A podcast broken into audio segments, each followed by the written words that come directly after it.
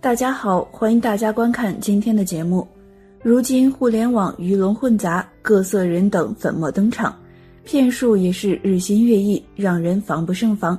所以今天小编要来给大家分享一些在现实生活中以佛法为名义实施的骗局，希望能够帮助更多的师兄擦亮眼睛，筑起智慧的防波堤。愿正法永驻。在开始今天的内容之前，请大家点点订阅和小铃铛，点赞是对小编的最大支持，谢谢大家。首先，我们先来说说在初学佛时要小心的三个坎。在最近几年的时间里，小编发现初学佛者最容易遇到三个问题：首先是对佛教的信心不够坚定；其次是不知道该如何寻找具德上师；第三则是无法辨认真假佛群。寻找具德上师，其实一直都是困扰佛弟子们的一个大问题。人生难得，如果走错了路，断了慧命，万劫难复。部分师兄在刚开始了解佛教的时候，可能会冲着求福报或者传说中的神通而来，这本也正常。先以欲勾牵，后令入佛智，却是佛教接引众生的一种善巧方便。但是有欲望就很容易给人以可乘之机，很多不法分子正是利用了这一部分佛教徒迷信神通和求福报的心理，吹嘘神通，甚至冒充佛教里的法师和活佛，然后用各种手段威逼利诱、骗财骗色。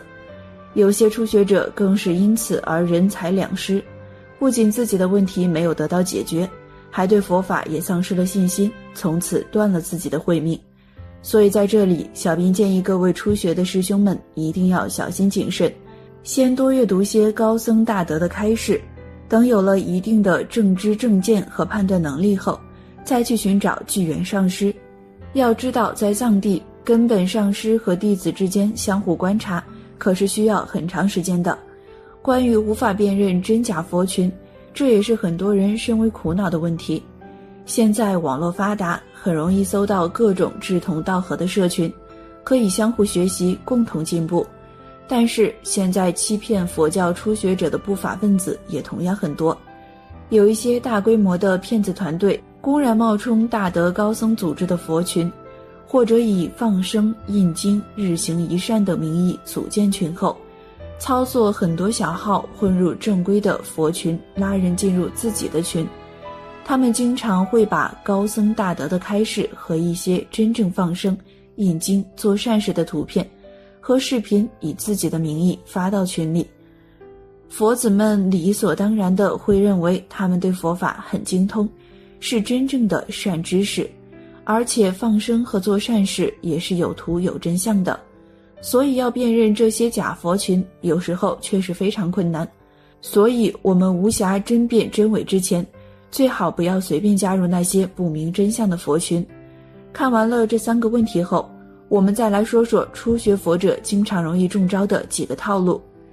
曾经有位师兄因为经常去看一位法王的开示，就和负责发布开示的两位师兄熟悉了起来。于是他经常听两位师兄说起网上各种假冒法王名义诈骗的事情。这种事情在末法时代实在是防不胜防。尤其是这位法王特殊的身份，也无法在国内维权。那两位师兄只能在网上发布打假文章，联合一些居士一同转发，但结果却不尽如人意，因为骗子伪造了授权书和各种证据，还有各种和法王的合影，几乎可以以假乱真。就连很多有名的佛教组织和网红师兄也不出意外的关注了。还有一个女骗子冒充摄影师，在藏传各大宗派有大型法会的时候就去拍照，拉着活佛仁波切合影，或借位拍摄合照，看似有很亲近的关系。等拿到合影后，这个女骗子就会在网上发出来，说可以带粉丝供养这些仁波切，然后从中谋取利益。除此之外，还有很多种诈骗方式。比如用很多小号加入一些正规的佛群，拉人加入假佛群，然后以放生、印经、日行一善等等名义进行诈骗；也有转发类似众筹的帖子，然后移花接木放上骗子自己的支付宝、银行账号，让人误捐。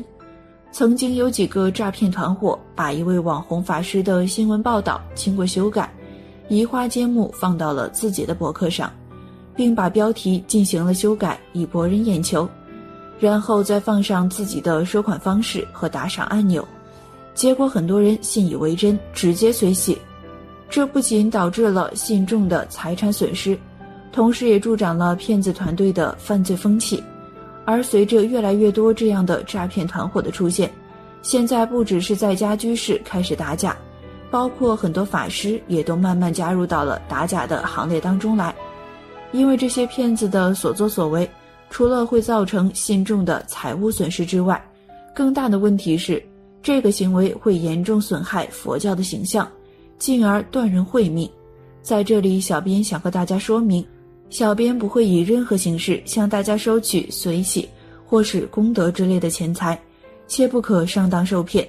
一直以来，佛教徒给人的印象是善良心软、与世无争、忍让妥协，而这个印象在骗子眼里看来却是愚昧好骗，因为他们深知，只要说有神通，就会有人趋之若鹜；只要说有功德，就会有人慷慨解囊。而支撑这些行为背后的真正原因，是我们自己心里的贪求和无名。还记得前段时间有两位法师被地痞杀害、放火烧寺，原因之一是因为长期以来佛教徒给外界人士留下了与世无争、无原则、忍让的印象。但是我们要知道，佛教里有很多金刚怒目的护法，金刚手菩萨就是这样一位威风凛凛的代表。也就是说，菩萨们在护教的时候，既可以慈悲关爱救度众生，也可以善巧地进行反击，以防止无名众生为所欲为的抹黑佛教，从而造下断人慧命的罪业。作为一直修学佛法的人，我们也有义务揭露这种无名和黑暗，保护我们那些刚刚入门的师兄。有人可能会问，我们到底该怎么区分谁是真的骗子？谁又是真的上师呢？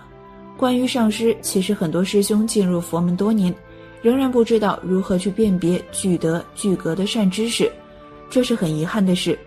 对此，佛在《大乘庄严经论》里专门述说了善知识具有的十个德相，即知识调福净进境，德增具勤教富饶，善达实性具巧说，悲体离厌应依止。第一调福。指的是身口意三门的调伏，也就是戒德；第二静，指的是定，就是禅定力；第三静静，指的是智慧；第四德，这里的增德指的是善知识，最好是内证的德要超过我们；第五具勤，就是不知疲倦，乐于勤奋教导；第六教富饶，就是善知识具足教法，通达诸经论与实修教法。第七善达实相，是指善知识有通达空性的实证。在这里，很多人会容易忽略这个证，而这恰恰是个重点。佛学词典里对于正的解释是指亲身经历，并趋之于真理，谓之正。很多人明白一种知见或者教理以后，就产生我明白了那样的我慢。其实悟与正是两回事。这里强调了善知识要有正悟，特别是正。第八句巧说，指的是善知识能够明白他所面对法器的根基，能够以最适合对方、最和对方相应的方法和法门来接引他，也就是善巧方便。第九悲体，指的是善知识能够以强大的慈悲为出发点来度化众生。第十离厌，指的是善知识要远离厌倦之心。这十种德相正是善知识所应具足之相。大家只要通过这十种德相去分辨，必然能找到真正的上师。最后，小编再给大家分享一位师兄的学佛心得，让我们一起来看看他是怎样获得心上的前行的。曾有位师兄莫名其妙的被拉到一些群里，要求他做一些很奇怪的事情，神神秘秘，一会儿像中医，一会儿像气功，一会儿又像一个道士。慢慢的，他了解了算命、相面。也知道了很多道理，但是有一点困惑了很久：修行究竟是什么？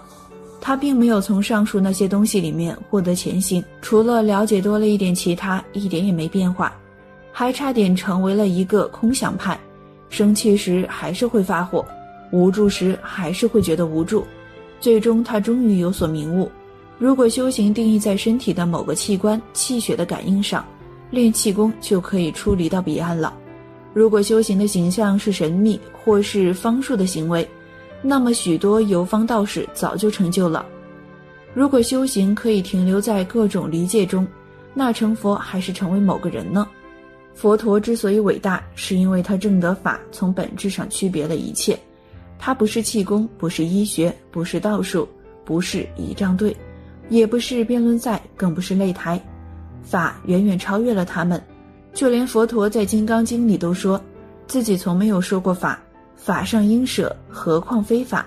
曾有位老法师说过：“我们可以分享知见所得，增人信心，但不可有执见，都是菩萨，唯独自己是凡夫。”老法师还说：“修行从来都是在心内的超越中进行的，绝不仅仅是停留在知识的层面解读。这一点只有实修可以做到。”可能会有人问：鉴于我们的盲目，不得不借助很多形式化的方式修行。这样是否能走到出离的彼岸呢？我们必须要知道的是，如果没有了这一切，修行的路只会更加艰难，如同一只昆虫落在白色的盘子里寻找白色的食物那样。可是，当有了对境和形式的出现，是否能走出虚妄呢？这就如同很多人借助打铁的生活而修行，结果成为了一名优秀的铁匠一样。而修行何以安利呢？我们要做的就是超越这一切。好啦，今天的内容就和大家分享到这儿了，期待大家在下方评论区留下自己的感悟。那我们下期节目再见。